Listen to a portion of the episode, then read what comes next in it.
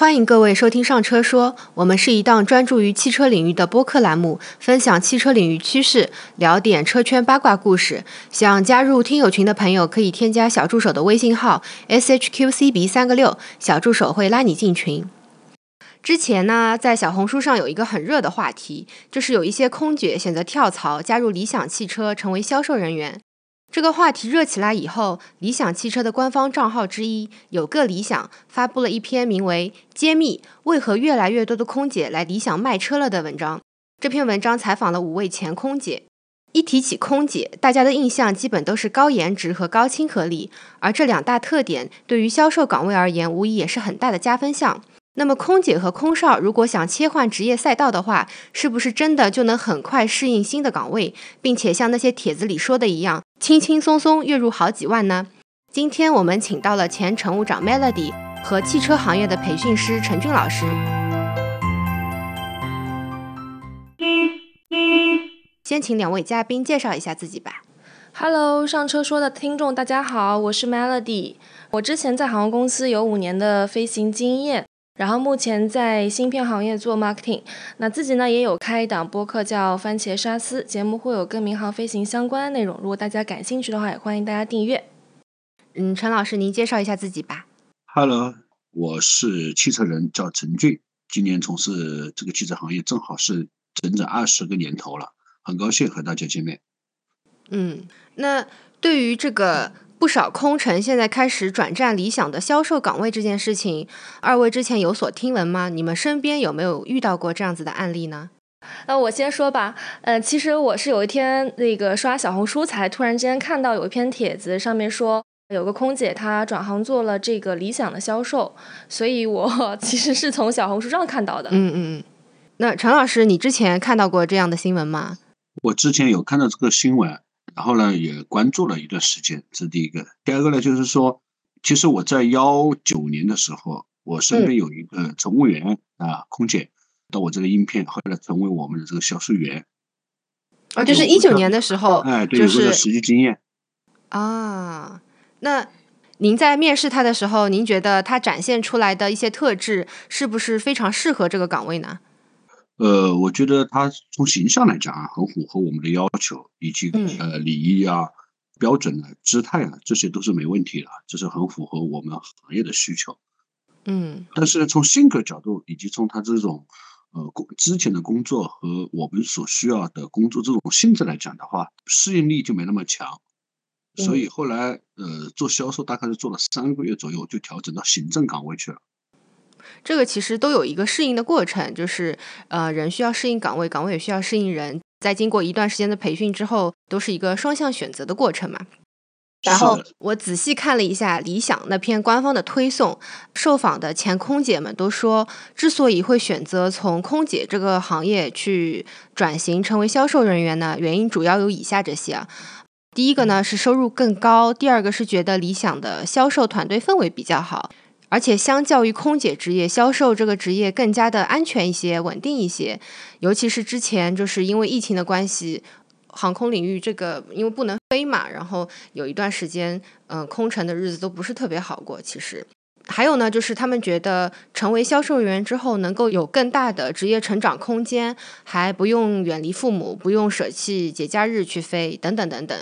呃，高收入。我相信是大部分人选择一个职业的首要考虑因素。我呢也去网上查了一下空乘人员的薪资水平，有位网友的回答是这样的：他说，之前呢在新冠疫情的影响下，国内的航空业大伤元气，哪怕是到了现在，一些大型的航空公司仍然处于亏损的状态，整个行业的利润率和净利润都没有恢复到二零一九年的水平。在这样子的情况下呢，航空公司的乘务员的收入也。大受影响，上万元的不是特别多，最低的收入可能五六千也是有可能的。那相比之下，新势力目前发展的势头比较好，一线销售人员的收入水平比较高，月收入呢普遍超过一万元。如果销售能力非常强，那么薪资水平也会进一步的提升。然后我还去查了一下理想汽车他们的销售人员薪资水平，招聘网站上面说，理想汽车他们的销售人员他们给了一个很好听的 title，叫产品专家。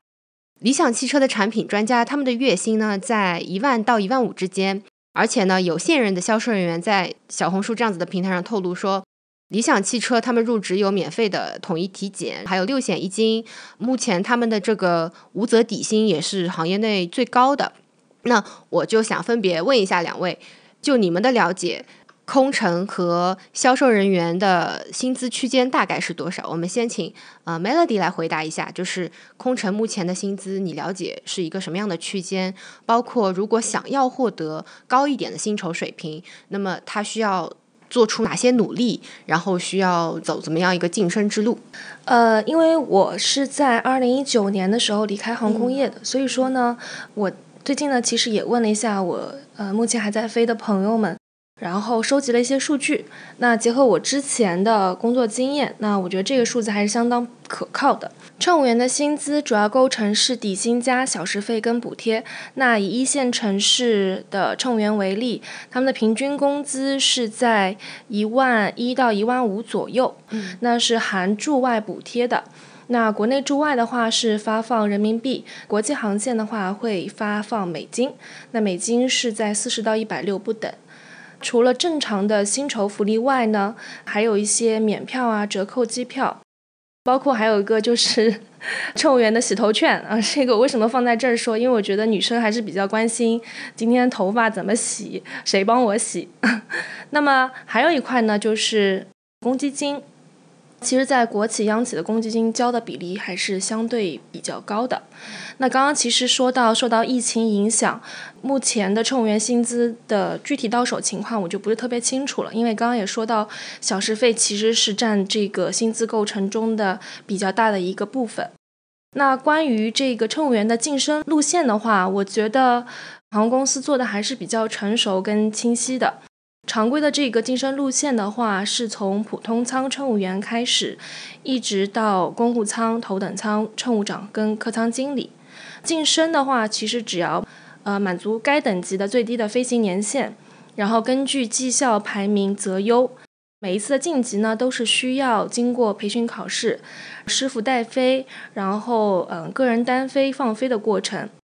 那乘务长和客舱经理是需要额外的做面试。所以，结合这个晋升道路的话，主要的一个晋升的需求，其实我认为还是，嗯，行业的需求度高，再加上你自身的满足这个晋升条件的话，你就是有机会参与的。以我为例的话，那其实我已经做到乘务长这个位置，所以我认为这个职业的晋升道路。只要你是能够勤勤恳恳，满足这个公司的条件，其实你都是有机会可以参与这个晋升的。嗯，那像嗯，比如说从普通的空乘人员，你往上升一级的话，大概是需要几年呢？普通舱乘务员到头等公务舱，可能快的话半年到一年就可以了。那还挺快。那如果你升上去的话，你的薪资水平会涨吗？嗯，对，会涨。这个就是具具具体的这个金额就不方便透露，因为我觉得每个航空公司会不太一样。嗯嗯嗯，那能够就是稍微形容一下，是涨得比较多，是那种比如说是百分之十及以上的涨幅，还是说比较微小的百分之三到五之间的？嗯，百分之十五。哇，那还挺多的。对，差不多。嗯，那其实我觉得作为一个，就如果把这种待遇平移一下，如果说对于刚刚进入。呃，工作岗位的年轻人而言，这种就是比较明显的晋升之路的话，因为你的 title 也上去了，你的这个薪资的跃升是一个比较明显的水平，对于他们而言，还是觉得就是那种未来可期的感觉。是的，是的，我觉得就是在航空公司里面，你的晋升道路还是非常的清晰的。嗯，那陈老师，根据您对主机厂和经销商的了解，像现在汽车销售的薪资区间大概是多少？是这样子的，我呢从事经销商和主机厂都有过这样的经验。我首先呃从两个渠道吧途径嘛，给大家来讲一讲。第一个的话，现在按照理想以及未来或者特斯拉他们这种模式的话，他们主要是直营。如果是直营的话，销售员我们现在有叫产品大师，有叫产品顾问，也有叫体验顾问的称呼。其实通称都是销售顾问。主要是接待客户、卖车、推销车辆的，这样的是从业人员。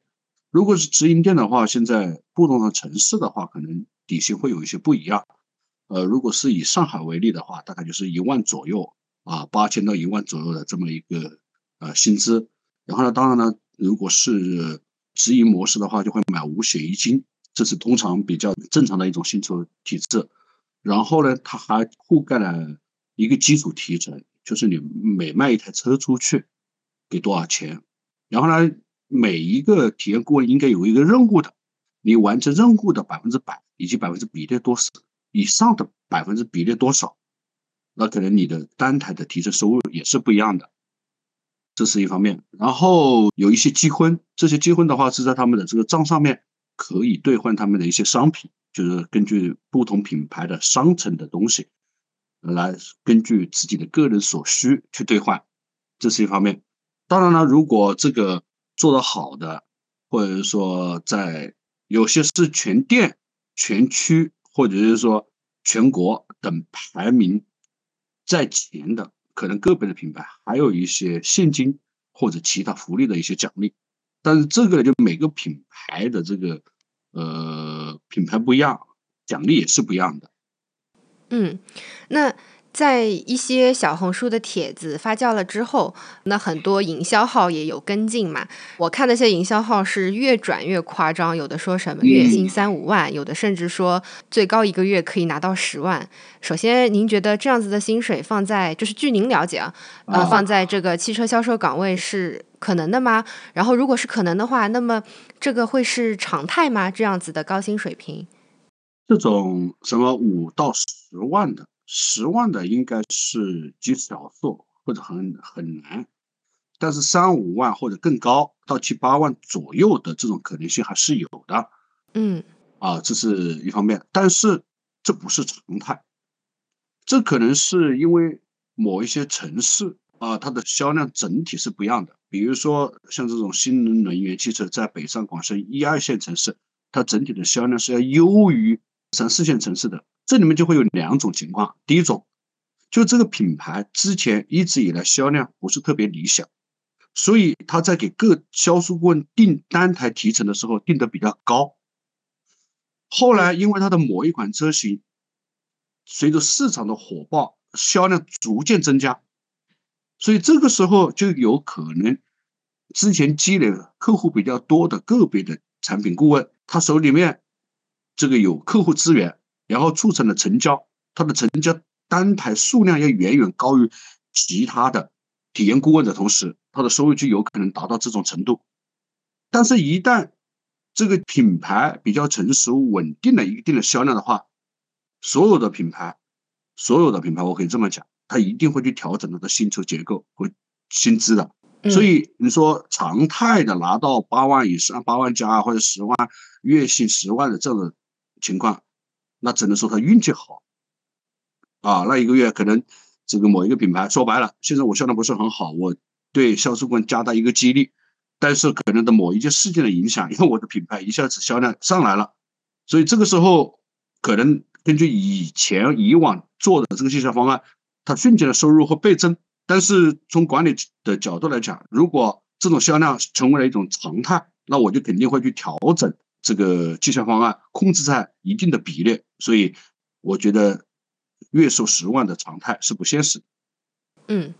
就听下来感觉，其实三百六十行，行行不好做。嗯，哪怕是拿了高薪的汽车销售人员，其实也需要有一定的人脉，包括要遇上正好的嗯经销商的，对对，遇上正好的这个薪资制度，要遇上这个销量井喷的这个时期，才能够拿到非常高的薪水。而就我在之前查资料的过程中，就是包括像空姐工资中的那个小时费，空姐也普遍表示，这个小时费算的也是比较苛刻的。只有当你这个飞机飞上去的时候，才开始计算这个小时费，不是像大家说，可能我上班了，我到机场了，然后就开始给我算那个小时费的。而且有一些，比如说他们飞机是早班飞机，或者是红眼航空的话，其实对体力和作息也是一个比较大的考验。我看了一下，就是。那些帖子里面的主人公，他们看起来那些照片啊，都非常的青春，感觉没有工作几年。Melody，根据你的了解，大概是处在什么发展阶段的空乘人员会选择跳槽呢？嗯，其实我看到这篇文章之后，其实我转给我的这个前同事们，然后我是觉得，从我身边的朋友先讲吧，就是我们身边呢，其实也有转行的，离开航空业的，那也有离开航空业又选择回来的，但是，嗯，我看了这些文章之后呢，我只能说我的推测吧，我觉得大多数的转战去理想的销售的乘务员，他们可能还是在一个新人的阶段，因为乘务员这个职业的离职率。嗯，最高也是发生在新人阶段，因为很多人可能从学校出来，或者是在企业培训的时候，等到真的出来飞的时候，会发现自己的预期跟现实是有差异的。就是从学生的状态到这个打工人的状态，一下子没有切换过来，他可能不是很发现自己其实不喜欢，也不适合这个行业。是的，因为这个网上太多的营销说空姐的光鲜亮丽啊，他只讲了好的一面，但其实空姐在背后也是会有非常多的比较辛苦的地方。就如你刚刚前面说的，就是早上有很早的时候要起来飞航班，可能也有两三点钟凌晨起来，然后你再坐大巴到公司，再去嗯签到、化妆，其实嗯在时差上还是比较混乱的。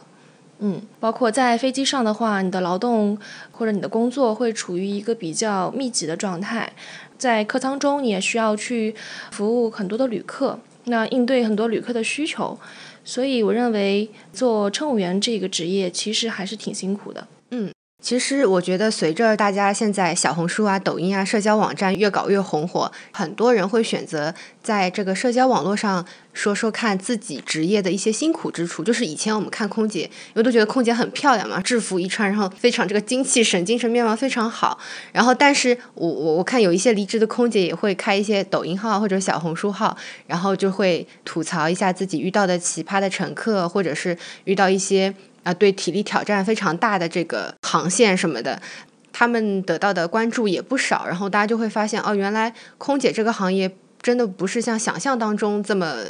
这么光鲜的。对对对，嗯。那对于汽车销售其实也是一样的，就是销量好的时候，然后包括像单车提成高的时候，销售人员肯定非常开心。但是我们也知道，像中国的汽车行业也在一个转型的过程中，然后竞争非常的激烈。可能你一个品牌这款车卖的好，下一款车不一定说一定是热销。那么在这样子的情况下，我们现在这个汽车销售人员他们的压力是不是越来越大？压给他们的销售任务是不是在不断的加码呢？陈老师，是的。因为任何一个品牌处于一个高光时期的时候啊，它不是所有的车型都是高光时期的，所以你在销售这些车辆的过程中，可能有个别的车型相对来讲是受消费者更喜欢的，但是还有一些车型可能不受消费者喜欢，但是这些车型它一定有一个生产比例，所以这些车辆生产出来以后，它也是要销售出去的，所以销售顾问。以及体验顾问，他在销售这些产品的同时，好的车型它和一般难以销售的车型，它是相互搭配在一起的。甚至有个别的一些品牌，或者以前如果按照经销商的这种模式的话，经销商他主要是库存压力会比较大，为了缓解自己的库存压力，他会每个人身上挂靠了一些特别难卖的车型。如果这一个车型你这一个月没有卖出去，其他车型你卖的再好。都有可能会让你前期卖的所有车型的整体的收入会大打折扣。啊，这么过分？这不是，这是有一点像反向的。我们买那个奢侈品包包的配货嘛，就是如果你想买一款非常抢手的包，你可能不得不配一些啊鸡零狗碎的小东西，你才能够呃从销售那边买到你喜欢的这款包。然后对于汽车销售而言，如果你就是想要拿到高薪水，你还得卖一些可能在消费者之间不是这么热门的车型。是的，像您刚才举的这个例子的话，主要是要消费者自己来承担。但是呢，在我们汽车行业里面，主要还是靠一些员工来扛起这个压力。这种压力会转借给这个销售顾问，由销售顾问再跟客户去做工作，所以经常会出现有些客户订了 A 款车型，然后订完以后。体验顾问或者产品顾问又会跟客户去做工作，叫他换颜色、换车型呢，就是因为想引导客户可能去选择他另外一款车型，帮助他完成任务以后拿到全额的绩效。嗯，学习了。对对，我以为销售只要就是有三寸不烂之舌就可以了。嗯嗯，那就我们引出了下一个话题，就是说，我觉得空乘人员绝大部分在仪容仪表和精神面貌这一方面，这肯定是过关的。就像您说的，之前您在二零一九年面试的一位空乘人员，他在外貌条件方面是非常符合的。但是，想要成为好的销售人员，甚至说销售冠军，肯定需要具备其他的特质。我我作为一个外行人。我我看的话，就是我觉得，如果想要成为销售，起码入门第一步就是我先把这个车型的特点、一些参数，然后它的优惠政策背背熟，这是肯定是必须的功课。那从您的角度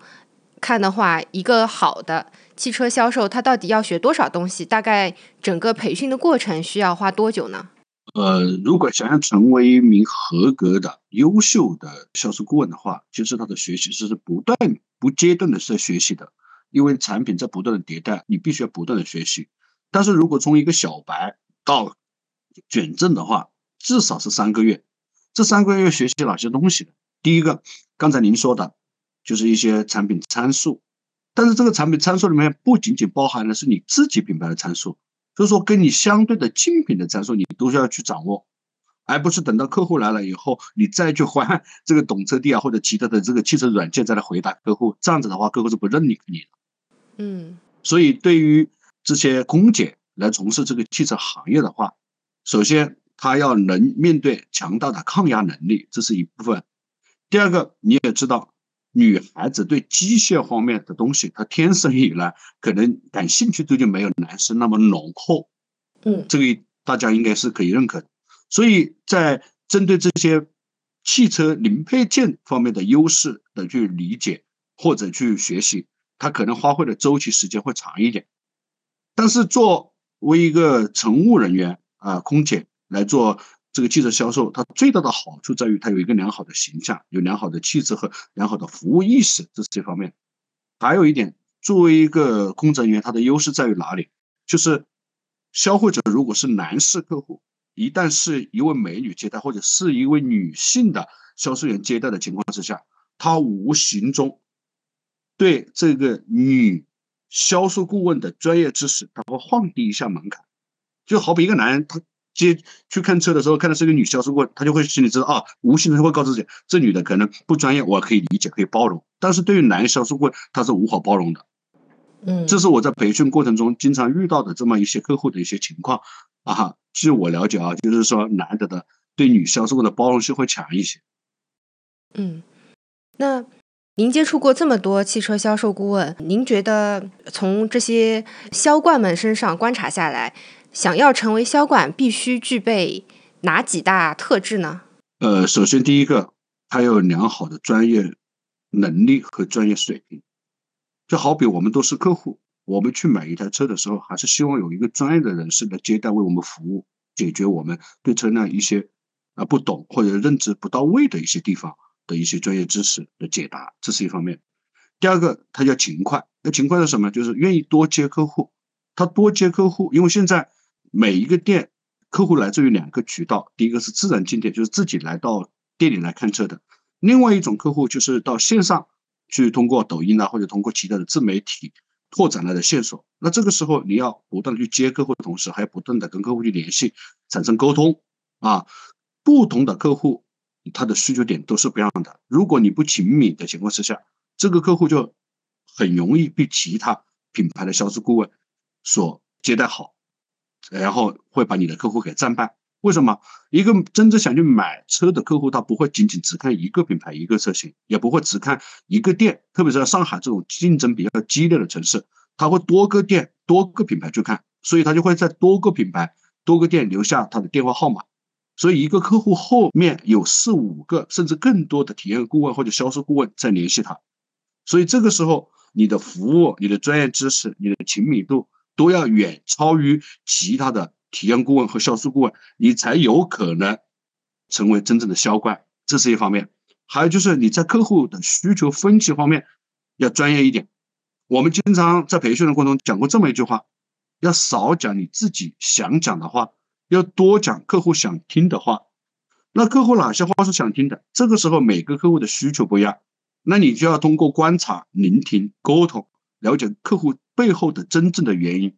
所以这个时候就需要一定的情商和智商，还有你的沟通能力要达到一定的程度，你才能取得客户的信任。客户因此会把他可能暂时不愿意告诉你的一些想法给你吐出来，这样子你才能去解决客户心目中真正那些痛点。你的痛点解决的越多，他对你的信任度越高，你的成交率才会越高。嗯，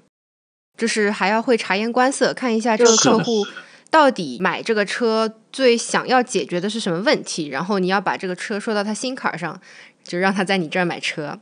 对，还有做销售官还要有耐心，因为买一台车的话是个大件物品，不会去像你们女孩子有时候买个化妆品，今天一时兴一时兴起，随顺便就买回来了。大件物品的话，它都有一个周期，在这个周期里面，你能不能沉得下心去关心和了解客户？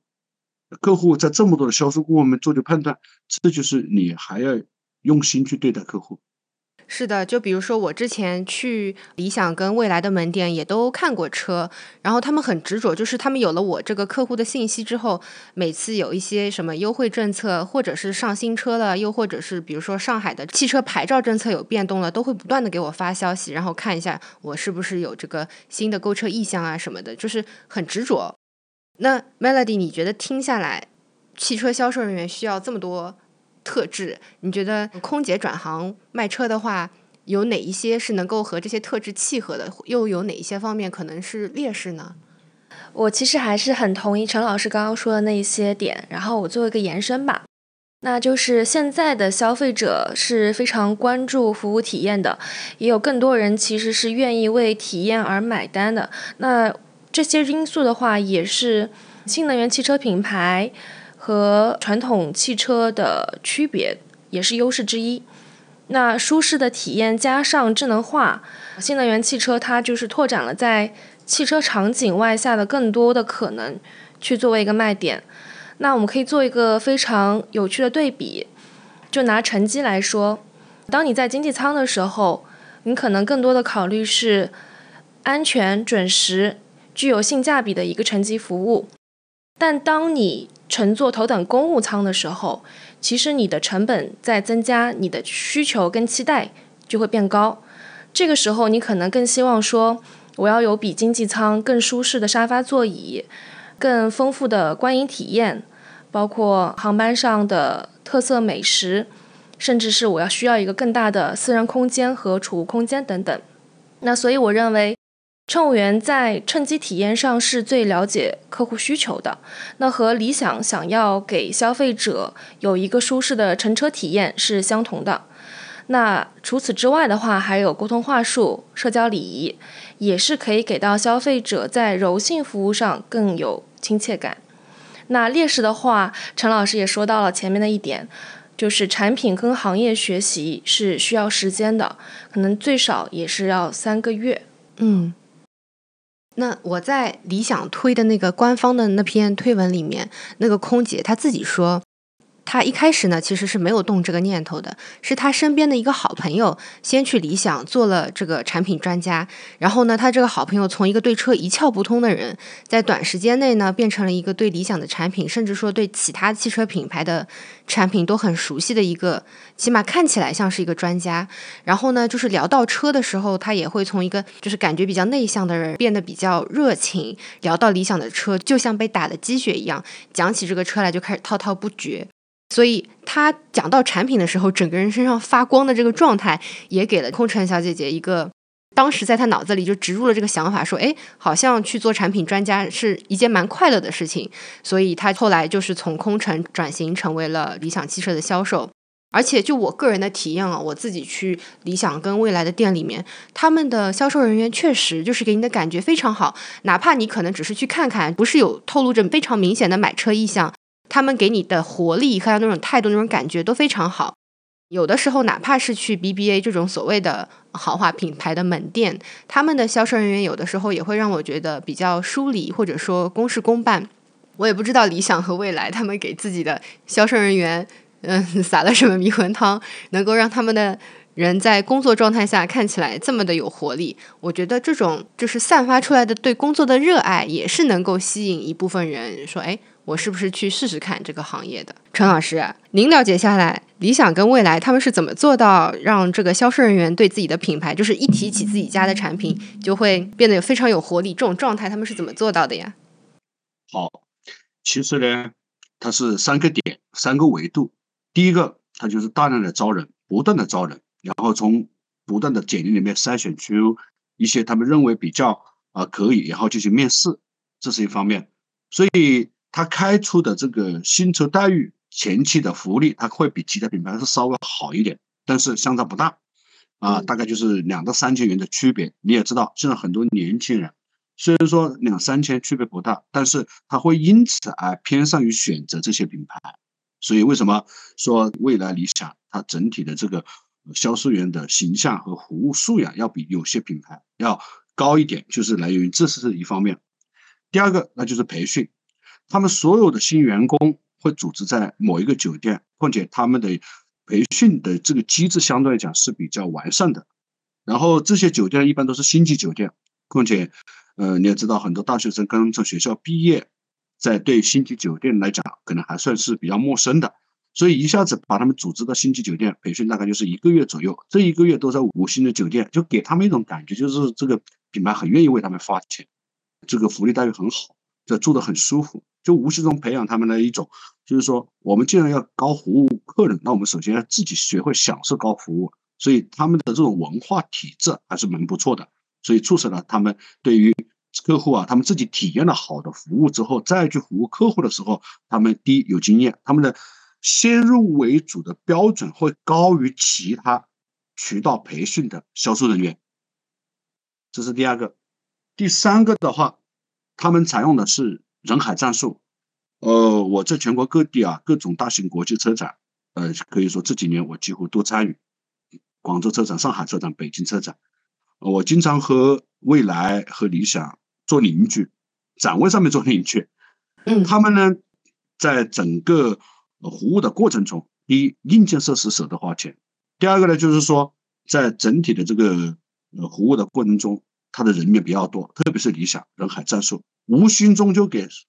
这些销售员有一种沉重的压力啊！我跟这么多人在这里，客户又不是特别多的情况之下，那我要积极努力，促使了他们这些人不断的跟彼此身边人在竞争的同时，不肯松懈自己，所以这样子他们服务意识啊，或者是说服务的能量，都有可能在这样子的一种竞争的过程中，去高要求要求自己。去满足客户的服务，所以会造成给你们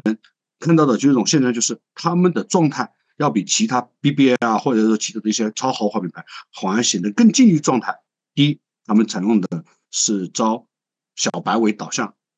第二，他们会从各个行业里面挖掘那些在行业里面稍微做的比较好的人，所以他们的整体的综合有了这一套机制以后，它整体的综合素质和形象。它可能会优于其他的一些品牌，这就是他们的特点。我发现您刚才说了这么多，这两家企业就主打一个氛围感。首先给员工一个氛围感，就是哎，我们这个品牌确实首先舍得在我自己身上花钱，那么也愿意在客户身上花钱，所以我也要给客户一个很好的服务氛围。然后同时呢，就是我的同事都这么拼，对不对？我也要努力一点，把车卖出去。这个其实跟嗯航空公司，我觉得在有一些地方也是大同小异的。就是如果是公务舱的话，也要给花了大价钱购买公务舱的乘客一个很好的氛围感。是的。那我现在看到从空乘人员转职成为销售岗位的这个帖子，目前都是空姐的，还没有看到过空少的。陈老师，您了解下来，在汽车销售领域，女性跟男性员工的占比哪一个更大头一点？如果从男女比例来讲，那肯定是男性的占比要远远要大于女性的占比。嗯，这个百分比大概是多少呀？呃，大概就是四，至少是四六吧。女孩子可能占四，男孩子可能占到百分之六十吧。嗯，如果是燃油车的话，可能男孩子占比会更高一些，因为燃油车啊，它对这个产品知识的专业要求，它可能停留的不仅仅只是体验，因为燃油车它的这种零件。机械化的零件会更多，比如说变速箱、发动机、传动轴、传动模式等等。所以这个时候，男孩子的优势他就能更好的体现出来。新能源这个系列的话，它可能注重的是服务和体验感，就像刚才我们空姐美女说的，就是这种体验感和服务很重要。当然，服务很重要的同时，还要有一定专业知识。但是现在新能源的专业知识，它缺乏了发动机、变速箱或者传动轴等这些传动模式，是不是？发动机它就有各种发动机，为这个四缸发动机、六缸发动机、八缸发动机、十二缸发动机，各种排量、提速都不一样。等等，所以它的专业知识不需要具备那么强。现在的新能源车主要是讲三电和智驾和算力这些东西，对于现在的年轻人来讲还是比较容易懂得掌握的。然后呢，新能源车的展厅环境又要优于燃油车，所以大家也知道，我们的这些空姐她仅仅只是看到收入吗？刚才您也讲到了，她看到了还有什么？就是团队的气氛以及展她上班环境的一个环境。也可能也是一部分的占比，然后新能源车的环境又要比燃油车好，所以可能就是说，新能源车的女性占比会多于汽油车的女性占比。嗯，其实，嗯，就是听下来，我发现，怪不得大家都会选择去理想汽车当销售人员，而不是选择一个传统的品牌，因为像理想啊、蔚来啊这些造车新势力，他们在面对消费者的时候，首先都是在讲我的用车场景。对于他们传达这些用车场景，也会比单纯的讲一些机械的论知识啊，要更方便一些。是的，嗯，那就是据您了解，在汽车销售领域的话，销售人员他们的职业晋升道路大概是怎么样的？这些空姐他们在转型成为汽车销售人员之后，他们的职业发展道路又是怎么样的呢？如果从职业规划的角度来讲的话，首先第一个啊，从销售顾问首先成长为销售主管，然后再成长为销售经理。或者是销售总监，然后再是成长为或者管销售领域的副总，然后通过对其他板块的了解，也有可能会升迁到总经理。但是你想要按照这个职业路线升迁的情况之下，首先你不但要有一定的销量，你要有一定的销量，你才去了解你这个品牌以及消费者他真正处于一种什么样的状态。你要积累一定的经验以后，你才有可能去做管理者的同时，你有能力去教或者监督你的这个团队，才能促使你的团队在你的管理之下得到一定的成长，才能树立起你在团队中的威信，才能被团队认可。但是这个过程你没有四五年，你几乎很难满足这个销售岗管理岗位的需求。和条件，这是一方面。但是往管理职位的上迁，在整个 4S 店还是直营店的这个体系的过程中，他的中层管理员的收入并不是很高，有时候他平均下来还不如做一线的销售顾问或者体验顾问收入那么多。但是你想要往上面走，得到更好的收入和升迁的同时，不得不经过中层管理这一个岗位位置，这个岗位位置。如果你再要往上升的话，这个过程至少是两到三年。快的话，除非你的能力超强，然后再加上遇到你的公司要扩大，再加上这个人才相对来讲比较缺乏的同时，有可能会把你提升会比较快一点。一年多以后，把你提升到总经理这个岗位。所以总经理的岗位就按照年薪制了，不同的品牌年薪制就会不一样了。所以他这个时候你他的收入才能大大的远超于一线员工的收入。但是这个总经理，如果你想要做好，他就各种 KPI 指标的考核就随之而会来。所以对于这个人的管理能力和抗压能力，他的要求比例是比较高的。因为整个品牌也好，还是直营店也好，还是经销商也好，他对整个销量和盈利以及其他的客户服务的满意度，甚至有些品牌还有什么保险等等其他的延伸服务的考核，都会挂扣到这个总监的头上。所以，对于总经理来讲，他的管理知识以及管理要求能力要达到一定的程度以后，才能经得起这么多 KPI 指标的考核，才能扛得住。所以，如果是空姐来往这方面的途径去申请的情况之下，这样的压力，我是比较担忧的。嗯。就是刚才陈老师给我们介绍了一下汽车销售人员升迁的职业发展路径嘛，大家都是需要不断的学习，然后就是自我提升的，才能够在这个职位上越走越远，越做越大。是的，嗯，所以，如果当时你在想要转换你的这个职业赛道的时候，如果给你一个机会的话，你有没有可能去成为汽车销售人员呢？嗯，我就是看现在这个时间吧。嗯，呃，如果从现在这个时间来讲的话，如果我现在有这个转行的机会，我会先看行业，再选岗位。那其实最近很火的小米，雷军说过：“站在风口上，猪也能飞起来。”那对于一公司来讲，赶上一次浪潮并不能保证它长盛不衰，但是对于一个人来讲，一生能够赶上一次浪潮就很足够了。所以我认为行业趋势很重要，或者说行业和个人的崛起其实都是需要努力的，但是选择会更重要。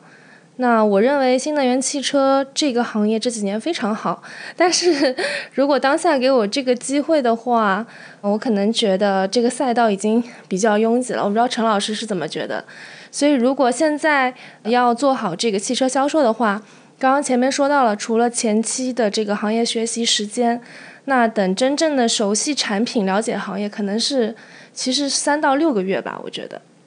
所以。我觉得今年这个新能源汽车的行业竞争应该会更加的激烈，所以行业和我的个人成长的这个时间窗口，我认为是比较小的。如果有机会的话，我可能会更倾向于新能源汽车的上下游，例如电池储能啊、续航方面啊、新能源啊，或者是汽车智能化、自动驾驶。就刚刚前面说到的这个。嗯，汽油车它的零部件会比较复杂。其实，这个新能源电车的话，其相对它的模块会更小、更简单，集成芯片等等。再讲大点的话，碳中和、碳达峰、ESG 这种。所以，行业选好的话，其实自身也是要付出努力吧，才能顺势而为。所以，我认为如果给我选择的话，我的能量还有我的学习时间，其实还是不够的。陈老师，您觉得？就是如果要您给无论是空姐也好，还是应届的毕业生也好，对于想加入汽车销售这个赛道的人，您有什么建议吗？从我自己从事二十年的行业经验来的话，我给大家三点建议。第一个呢，汽车行业就像刚才我们空姐美女讲到了，你不要只定位它只是一个销售岗位，汽车行业还有很多的岗位，比如说有两大渠道，第一个渠道那就是。经销商渠道，如果你想在你家就近的地方就业，而你家有可能是二到三四线城市，而不是一线城市，因为主机厂一般都会在一线城市，所以这个时候你可能偏向于经销商的这种几率会更高一点。经销商的岗位里面有很多种，如果你想要良好的收入，那肯定是做销售岗位。如果你说要求稳的话，如果你是一个相对比较久稳、选择安逸的，或者说有一定的专业知识的，比如像财务啊、售后啊，或者是说这个新媒体，特别是像形象好、沟通能力还不错的，热爱于自媒体，对于审美还有一定的要求和标准的，我觉得做自媒体啊，做啊极端的主播啊，或者做一个品牌区域的主播，或者也是非常不错的一种选择。第二个的话，那如果自己。愿意和更多的这种优秀的人进行挑战的话，我觉得去主机厂做区域经理或者城市经理。当然了，每一个品牌它对学历的要求也是不一样的。你像有些上海的一些国有企业，一般是要九八五二幺，甚至要硕士啊等等。所以这个时候，如果你的条件满足的情况之下，去到一家有发展前期，然后愿意培养你，况且。对一线员工给予极大的空间的这样的企业，也是一种挺好的一种选择啊。当然了，不管是主机厂，它也有分成几种工作性质，比如说可以到区域去磨锻炼，当城市经理，或者做区域的市场或者公关体系。如果还是那句话，你的形象、你的能力、你对新媒体的热爱，现在新媒体对于新能源的汽车行业来讲。新媒体是很重要的一个岗位，是可以去努力去施展一下自己的才华，我觉得也是挺不错的。当然，第三个的话，就可以去做区域的，或者说做我们汽车行业的体验顾问。但是做体验顾问的条件就在于，你首先第一个要面对形形色色的客户的时候，第一你要有耐心，第二你懂得去站在客户的角度以及。你公司的角度去思考，怎么样去找到一个平衡点，这是第二个。第三个，那就是你面对各种销量压力给你下放的任务的同时，你要有勇气，敢于去接受，去完成。这就是我给这些大学生，或者不管是空姐，还是大学生，想去从事这个行业的人的一些小建议。当然了，汽车，特别是新能源汽车，对于现在来讲，就刚才我们空姐美女说的，赛道有点拥挤，但是这个赛道还是有发展空间的，就是看你在这个赛道里面谁能突出自己，比别人跑得更快，走得更远。嗯，无论是空乘也好，还是汽车销售人员也好，其实不管是哪个赛道，都是需要不断的自我学习，然后不断自我提升，才能够在这个激烈的竞争中越做越好的。然后，Melody 你还有没有什么比较想说的？呃，那我也想给想要加入乘务员行业的人讲讲我的看法吧。呃，我觉得做乘务员呢，一定会给你带来一段非常难忘的经历。那如果你对这个世界有探索欲，那一定欢迎你来试试。但是也如陈老师说的，其实各行各业呢都有自己的辛苦。如果选择了，不要轻易放弃，好好利用你的时间去体验不同的风土人情，去感受这个世界的精彩。好的，那么今天的节目就到这里，感谢大家的收听，我们下期节目再见。再见，拜拜。